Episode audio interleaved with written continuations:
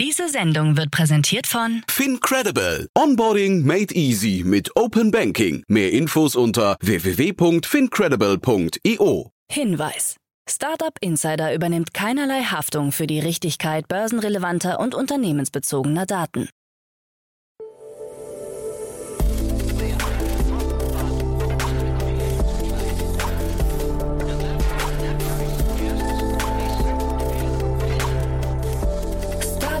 Insider Daily. Morgen Update. Einen wunderschönen guten Morgen und herzlich willkommen zu Startup Insider Daily. Mein Name ist Jan Thomas. Heute ist Dienstag, der 8. Februar. Ja, und das sind heute unsere Themen. Facebook droht mit einem Rückzug aus Europa. Das Berliner Fintech Vivid erhält 100 Millionen Euro. Die Berliner Jobsharing-Plattform Tendemploy wurde verkauft. Die berühmt-berüchtigte Investorin Casey Wood möchte einen eigenen VC-Fonds starten. Und die Erfinder des Board Ape Yacht Clubs wurden teilweise enttarnt. Heute zum ersten Mal zu Gast im Rahmen der Reihe Investments und Exits ist Philipp Werner von Project A Ventures. Ja, und wir haben ein richtig cooles Unternehmen besprochen, eine richtig coole Finanzierungsrunde. Es hat mir großen Spaß gemacht. Kommt sofort nach den Nachrichten mit Anna Dressel. Aber wie immer der kurze Hinweis auf die weiteren Folgen heute. Um 13 Uhr geht es hier weiter mit Vincent Clem. Er ist der CEO und Co-Founder von Baobab. Und das ist auch ein sehr besonderes Unternehmen, finde ich. Kannte ich so noch nicht. Das ist ein Inshotech-Unternehmen, das Mittelständler versichern möchte vor Cyberangriffen. Das Unternehmen hat gerade in seiner Seed-Runde 3,5 Millionen Euro eingesammelt, unter anderem eben von Project A Ventures, aber das war nicht das Thema, über das wir heute gesprochen haben mit Philipp Werner. Dann auch von La Familia und Discovery Ventures und auch weiteren Angel-Investoren. Ist wirklich ein spannendes Thema, wird euch gefallen. Das kommt um 13 Uhr. Und um 16 Uhr kommt Teil 2 unserer neuen Serie. Ihr wisst ja, wir haben letzte Woche begonnen mit einer neuen Reihe, die nennt sich VC Talk.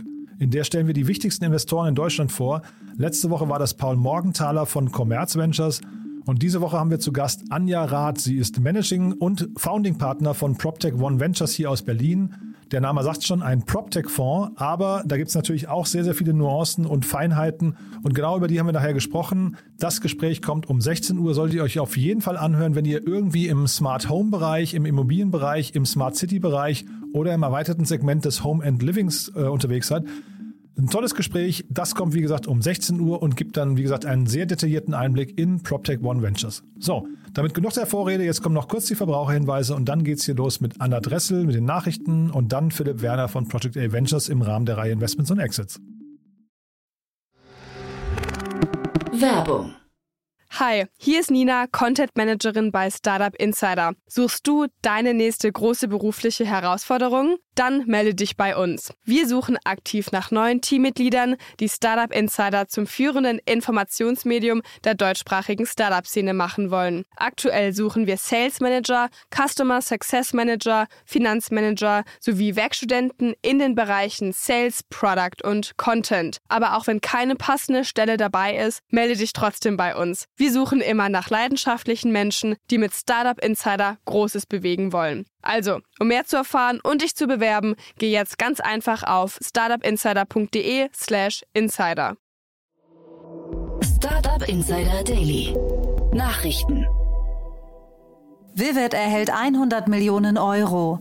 Der Berliner N26-Konkurrent hat im Zuge seiner aktuellen Finanzierungsrunde 100 Millionen Euro eingesammelt. Angeführt wurde die Runde von Green Oaks Capital unter Beteiligung von Ribbit Capital und dem Softbank Vision Fund 2.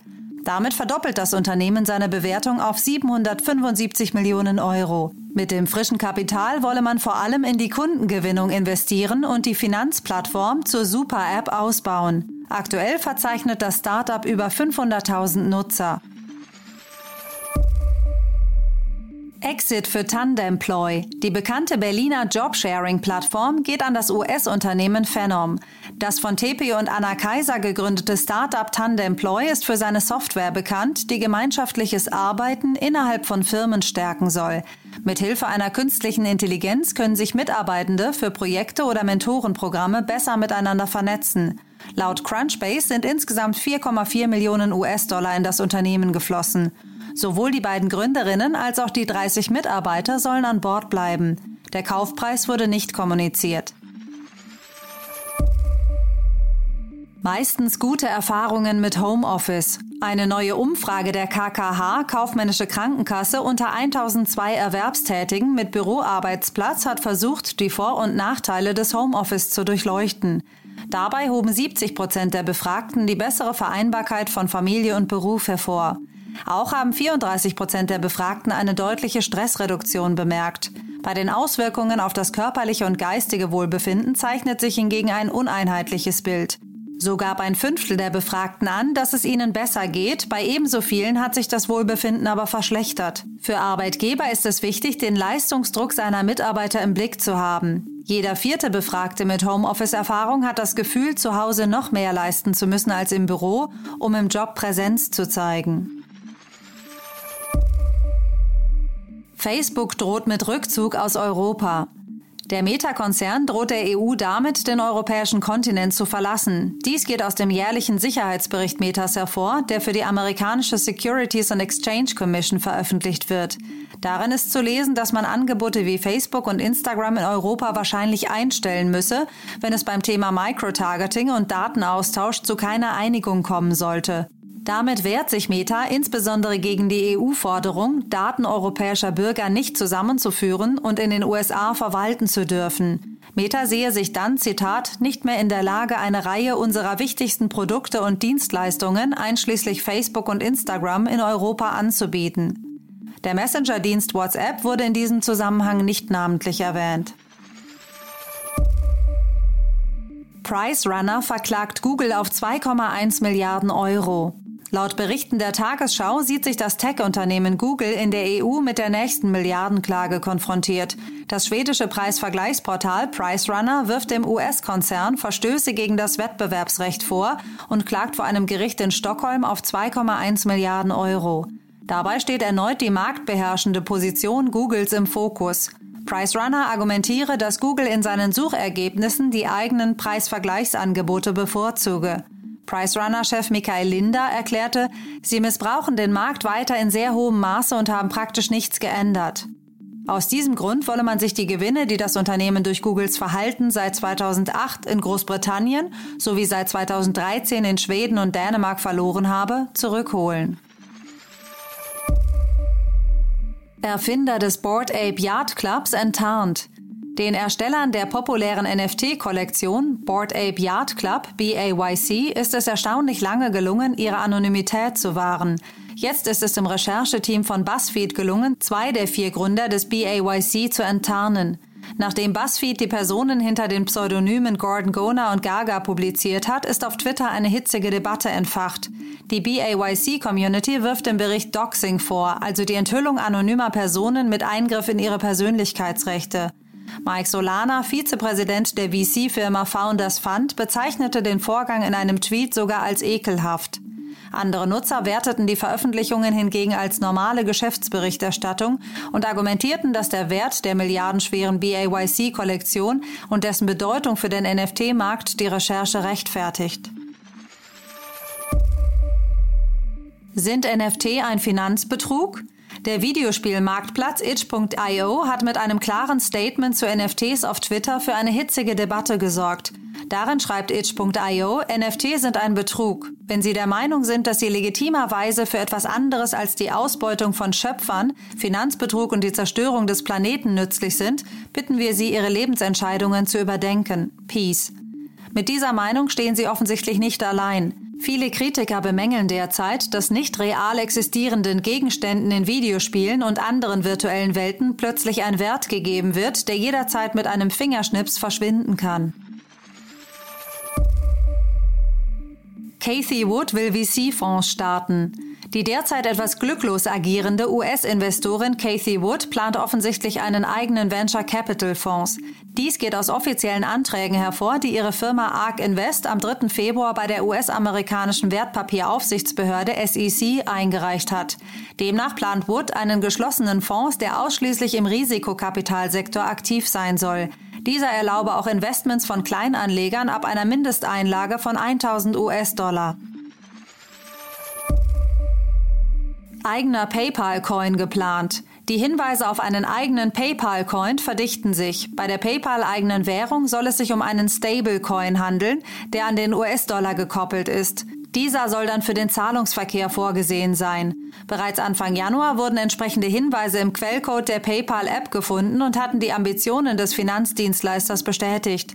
Jetzt hat PayPals Vizepräsident für Krypto- und Digitalwährungen, José Fernández da Ponte, die Pläne gegenüber Bloomberg bestätigt. Wann und in welcher Form genau ein PayPal-Coin erscheinen wird, ist allerdings noch unbekannt.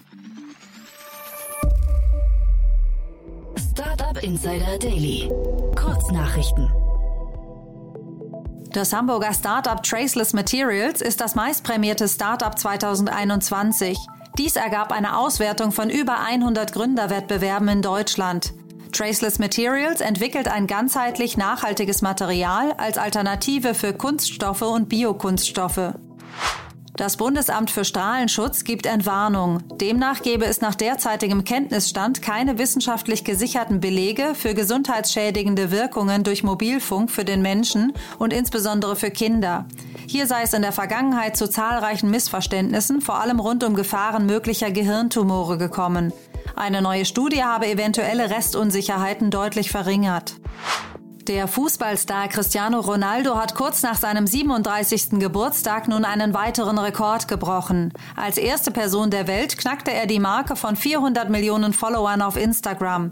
Damit rangiert der inzwischen bei Manchester United spielende Ronaldo deutlich vor Kylie Jenner mit 309 Millionen Followern und seinem Dauerkontrahenten Lionel Messi mit 306 Millionen Followern. Der Modehersteller Gucci hat eine Tragetasche speziell für Apples AirPods Max vorgestellt. Das sogenannte Ophidia AirPods Max Etui ist exklusiv online verfügbar und kostet mit 730 Euro rund 100 Euro mehr als die eigentlichen Kopfhörer. Und das waren die Startup Insider Daily Nachrichten von Dienstag, dem 8. Februar 2022. Startup Insider Daily. Investments und Exits. Ja, cool. Ich freue mich sehr. Philipp Werner ist heute hier von Project A. Hallo Philipp. Moin, hi. Ja, freue mich sehr, dass du da bist. Und ja, wir müssen sagen, du bist, äh, ich sage jetzt mal traurigerweise ein bisschen lachendes, weinendes Auge, die, äh, der Nachfolger bei uns hier im Podcast für Enrico. Ganz genau, ja. Enrico äh, hat sich leider dazu entschlossen, die Fonds zu wechseln. Ähm, gibt bestimmt demnächst ein paar News dazu, wo er hingegangen ist. Auf jeden Fall leider nicht mehr bei uns, ähm, sodass ich jetzt die Ehre habe, hier sein Nachfolger zu sein. Ja, und ich finde, also darüber freue ich mich wiederum sehr, weil ich habe ja gesagt, ich ähm, haben, haben wir äh, auch im Vorfeld schon kurz drüber gesprochen. Ich freue mich sehr, dass Project A dabei bleibt, weil äh, ihr seid ja doch, ich weiß nicht, wahrscheinlich eine der renommiertesten Adressen und vielleicht das auch die Brücke gleich mal zu euch und vielleicht auch kurz ein paar Sätze zu dir. Also vielleicht kannst du einmal sagen, aus deiner Sicht, wer Project A ist, wer sich bei euch melden darf, wo eure Schwerpunkte liegen und dann vielleicht auch kurz, was deine Aufgabe dort ist. Ja, klar, gerne. Ähm, also uns gibt es seit knapp zehn Jahren. Ich glaube, wir werden dieses Jahr zehn. Wir investieren jetzt gerade aus dem äh, vierten Fonds. Ähm, das Closing ist noch nicht ganz durch, aber es kommt demnächst. Ähm, wir machen eigentlich Tickets von Pre-Seed bis Series A, wo wir in der Regel Lead oder Co-Lead sind. das heißt, wir investieren so 1 bis 10 Millionen sind die Tickets, die wir machen, über ganz Europa hinweg. Ich glaube, die äh, Schwerpunkte waren immer so ein bisschen die Dachregion, äh, UK, Benelux und die Nordics. Und wir sind sektoragnostisch, das heißt, wir schauen uns eigentlich fast alles an. Ähm, Schwerpunkte liegen aber auf jeden Fall im digitalen Bereich, jetzt nicht so sehr äh, im Bereich Hardware. Und ja, wir machen Deep Dives in verschiedene Themen. Bei mir liegen unter anderem ähm, Logistik, B2B Marketplaces. Ich habe mir auch Energy ein bisschen angeschaut und natürlich in meinem Hintergrund entsprechend einiges im Bereich E-Commerce, Infrastruktur und Sales Tech. Mhm. Und bei euch, äh, bei Project A, haben ja im letzten Jahr auch ein paar Mal so die Unicorn-Glocken geläutet, ne? Das ist richtig. Wir haben äh, das Glück, dass mittlerweile ein paar Companies dabei sind, die sich extrem gut entwickelt haben. Wir waren einer der frühen Investoren in Trade Republic. Ähm, wir haben mit Krü aus Schweden ähm, noch ein Unicorn, Sender und Spryker auf der B2B-Seite, kennt man vielleicht. Ähm, also läuft ganz gut für uns gerade. Mhm. Ist, jetzt muss ich doch mal nachhaken, ist Spriker schon ein Unicorn? Da bin ich jetzt gar nicht so, also nicht, nicht das ist eine News, die hatte ich noch gar nicht, ja. Da stand noch nicht auf meiner Liste. Da bin ich ja, bin ich ja schon hellhörig. Da muss ich den Alex Graf mal demnächst einladen, ja? Ja, da will ich jetzt auch nicht spoilern, aber die sind auf der B2B-Seite schon eines der ähm, Unternehmen bei uns im Portfolio, die man vielleicht kennt. Ich denke, die sind sehr nah an der Unicorn-Grenze. Äh, ob das jetzt schon so ist oder nicht, würde ich jetzt mal noch nicht kommentieren. Genau, ich habe mal irgendwann so abgespeichert, halbes Unicorn und deswegen bin ich da sofort hellhörig. Aber cool, pass auf, dann, ich will da nicht weiterbohren. Wir gehen mal, du hast ja ein tolles Thema heute mitgebracht. Ähm, das ist ja äh, also fast eine schöne Brücke. Das könnte auch theoretisch ein Project A-Thema sein, ne? Ja, ganz genau. Also es ist schon äh, relativ nah an, an, den Themen, die wir uns anschauen. Die Company heißt Remberg, ähm, hat heute äh, announced, dass sie eine 11 Millionen Euro Series A geclosed haben. Ähm, den Lead hat Earlybird gemacht. Ich glaube, ähm, Speed Invest und Fly Ventures haben die äh, Seed in 2019 gemacht. Das war, glaube ich, eine 2 Millionen Runde. Sind wieder mit dabei. Und das Who is Who so ein bisschen der äh, B2B Angels. Ähm, also sehr spannende Runde, ähm, spannende Company. Ja, vielleicht bevor wir gleich drüber sprechen, was die machen, aber vielleicht lassen wir mal bei diesem Who is Who bleiben. Ich finde das, man sieht das jetzt in den letzten Wochen, Monaten immer öfters, dass man wirklich so das Gefühl hat, das Ökosystem wird erwachsen. Ne? Die, die erfolgreichen äh, Gründer oder Gründerinnen auch reinvestieren wieder ins Ökosystem, ne?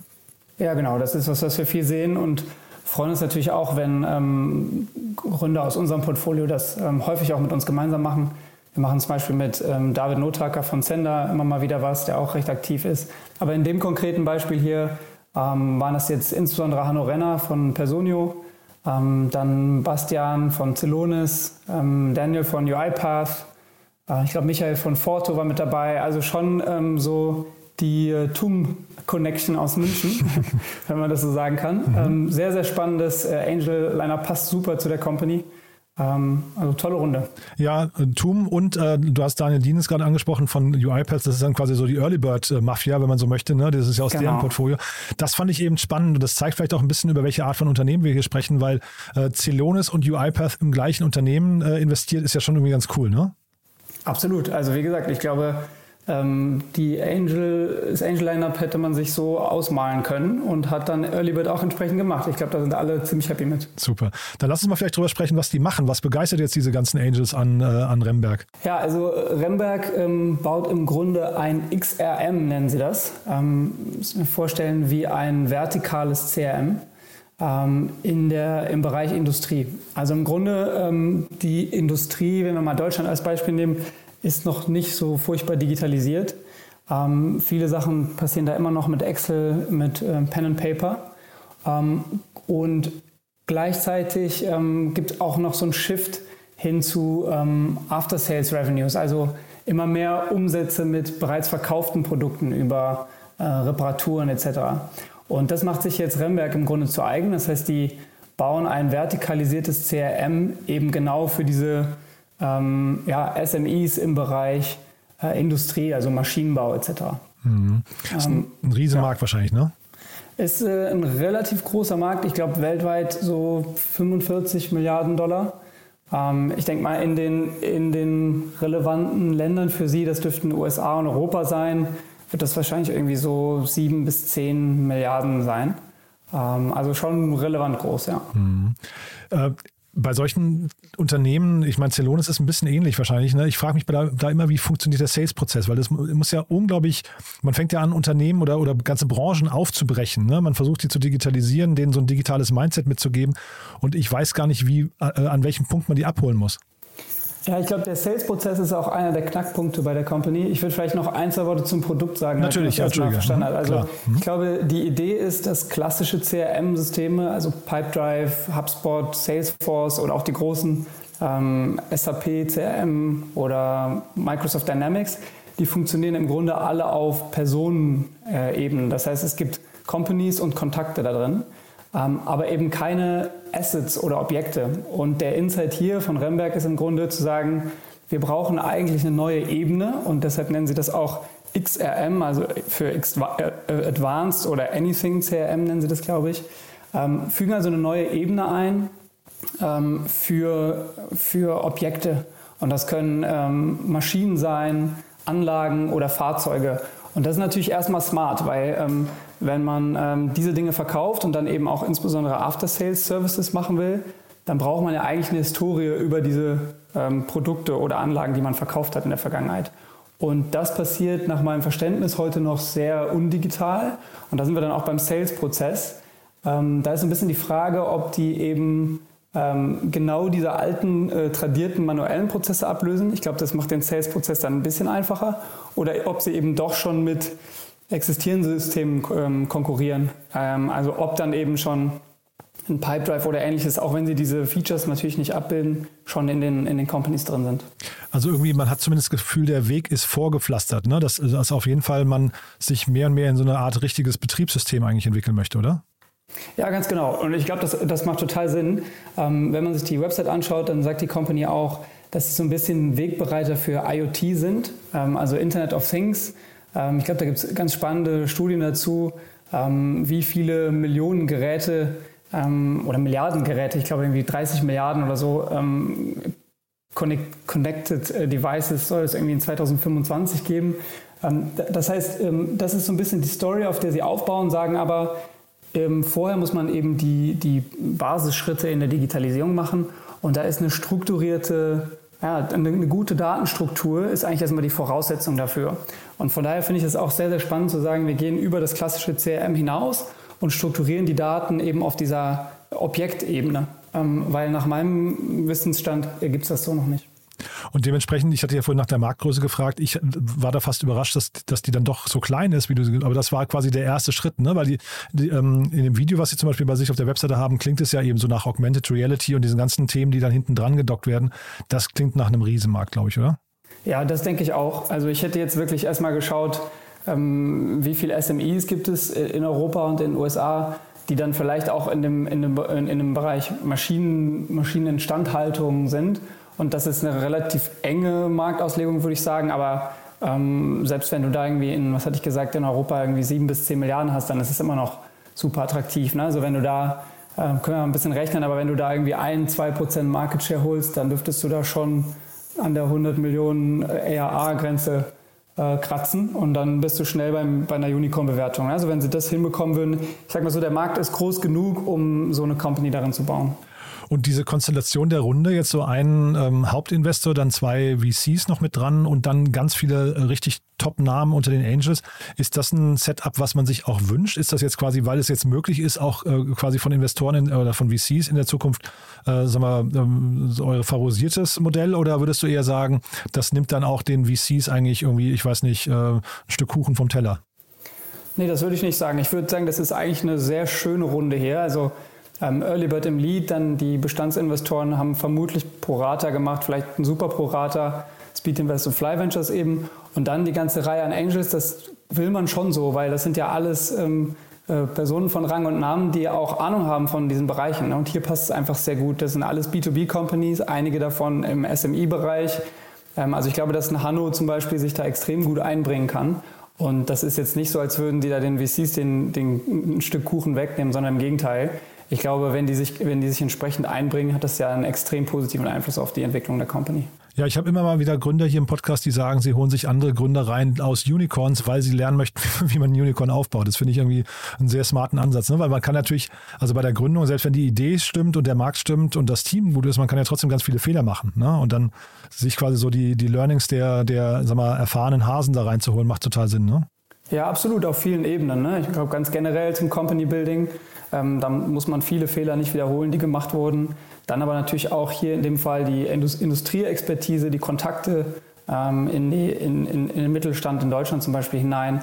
Ähm, aber ja, auch einfach ganz generell Fehler, die gemacht wurden, um nicht, nicht zu wiederholen. Ich glaube, das hatte ich vorhin so ein bisschen bei der, bei der Intro zu Project A nicht angesprochen. Wir haben ja diese Proposition, dass wir eben ein Team von 100 Leuten bei uns haben, die operativ mit den Portfoliounternehmen zusammenarbeiten und das bringen Angels natürlich auch ein Stück weit mit. Jetzt nicht operativ, sondern eben strategisch. Ähm, einfach weil sie den, den entsprechenden Markt kennen, weil sie viele der Probleme äh, bereits gelöst haben. Also ich glaube, das macht total Sinn, spannende Angels mit ins, in den Cap Table reinzunehmen. Mhm. Und nochmal der Blick nach vorne hier. Das ganze Thema ist schon sehr internationalisierbar. Ne? Aber wahrscheinlich gibt es auch, ich kenne jetzt den Markt zu wenig, wahrscheinlich gibt es ja auch den einen oder anderen Wettbewerber aus den USA, die dann vielleicht sogar nach Europa kommen. Ne? Ja, also ähm, ich denke, Deutschland ist natürlich schon der Parademarkt für so ein Thema, ähm, the German Mittelstand.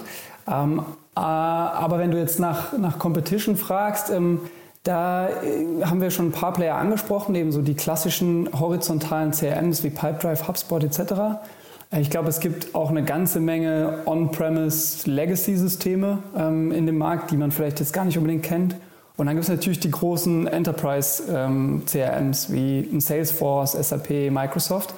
Aber in, der, in dem spezifischen vertikalen Segment ähm, sind mir jetzt gar nicht so richtig Companies bekannt. Also ich weiß, dass Freshworks ehemals Freshdesk, ähm, die ja gelistet sind, ähm, auch einen Fresh Sales haben, was sich an Manufacturing Companies richtet. Aber da hört es dann auch fast schon auf. Es gibt dann noch ähm, Customer Service Tools wie Zendesk, die, glaube ich, manchmal so ein bisschen missbraucht werden, um einige dieser Features ähm, zu lösen. Remberg hat ja im Grunde drei Bereiche, auf die sie sich konzentrieren. Das eine ist Service, Customer Service. Ähm, das nächste ist Marketing und dann Sales. Und da gibt es halt eben nochmal Competitors wie Zendesk oder halt auch wieder ein HubSpot auf der, auf der Marketing-Sales-Komponente. Aber jetzt nicht so viele Companies, die exakt das bauen, meines Wissens. Ich glaube, Central zum Beispiel ist auch so ein, so ein Unternehmen, was so ein bisschen Richtung Info, also, weil, wie gesagt, ich vermute hier so ein bisschen mehr diesen Infrastruktur- und Operating System-Charakter. Ähm, deswegen weil du gerade Pipedrive ansprichst, die, die gehen meines Erachtens nicht diesen Weg. Die können, glaube ich, niemals so ein totales Herzstück von einem Unternehmen sein, was dann vielleicht auch im zweiten Schritt Prozesse abbildet und solche Geschichten. Ne?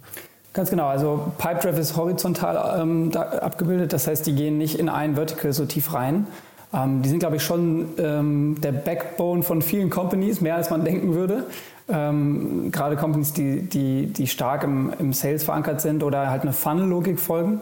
Ähm, Central ist sicher auch eine sehr, sehr spannende Company, aber ähm, würde ich wenig Overlap sehen ähm, mit Remberg hier, äh, die einfach wirklich mehr auf, ähm, ja, im Grunde ein CRM auf Objekte äh, bauen. Das ist mir so noch nicht bekannt. Ja, super spannend. Also, dass man in so einem Bereich auch noch was Neues erfinden kann, umso, umso cooler, ja. Und das mit dem, mit dem deutschen Markt hast du natürlich total recht, ne? Mittelstand, Maschinenbau und so, das sind genau die Themen, um die es hier geht. Also von daher hat man wahrscheinlich hier sogar tatsächlich so eine Art Heimvorteil.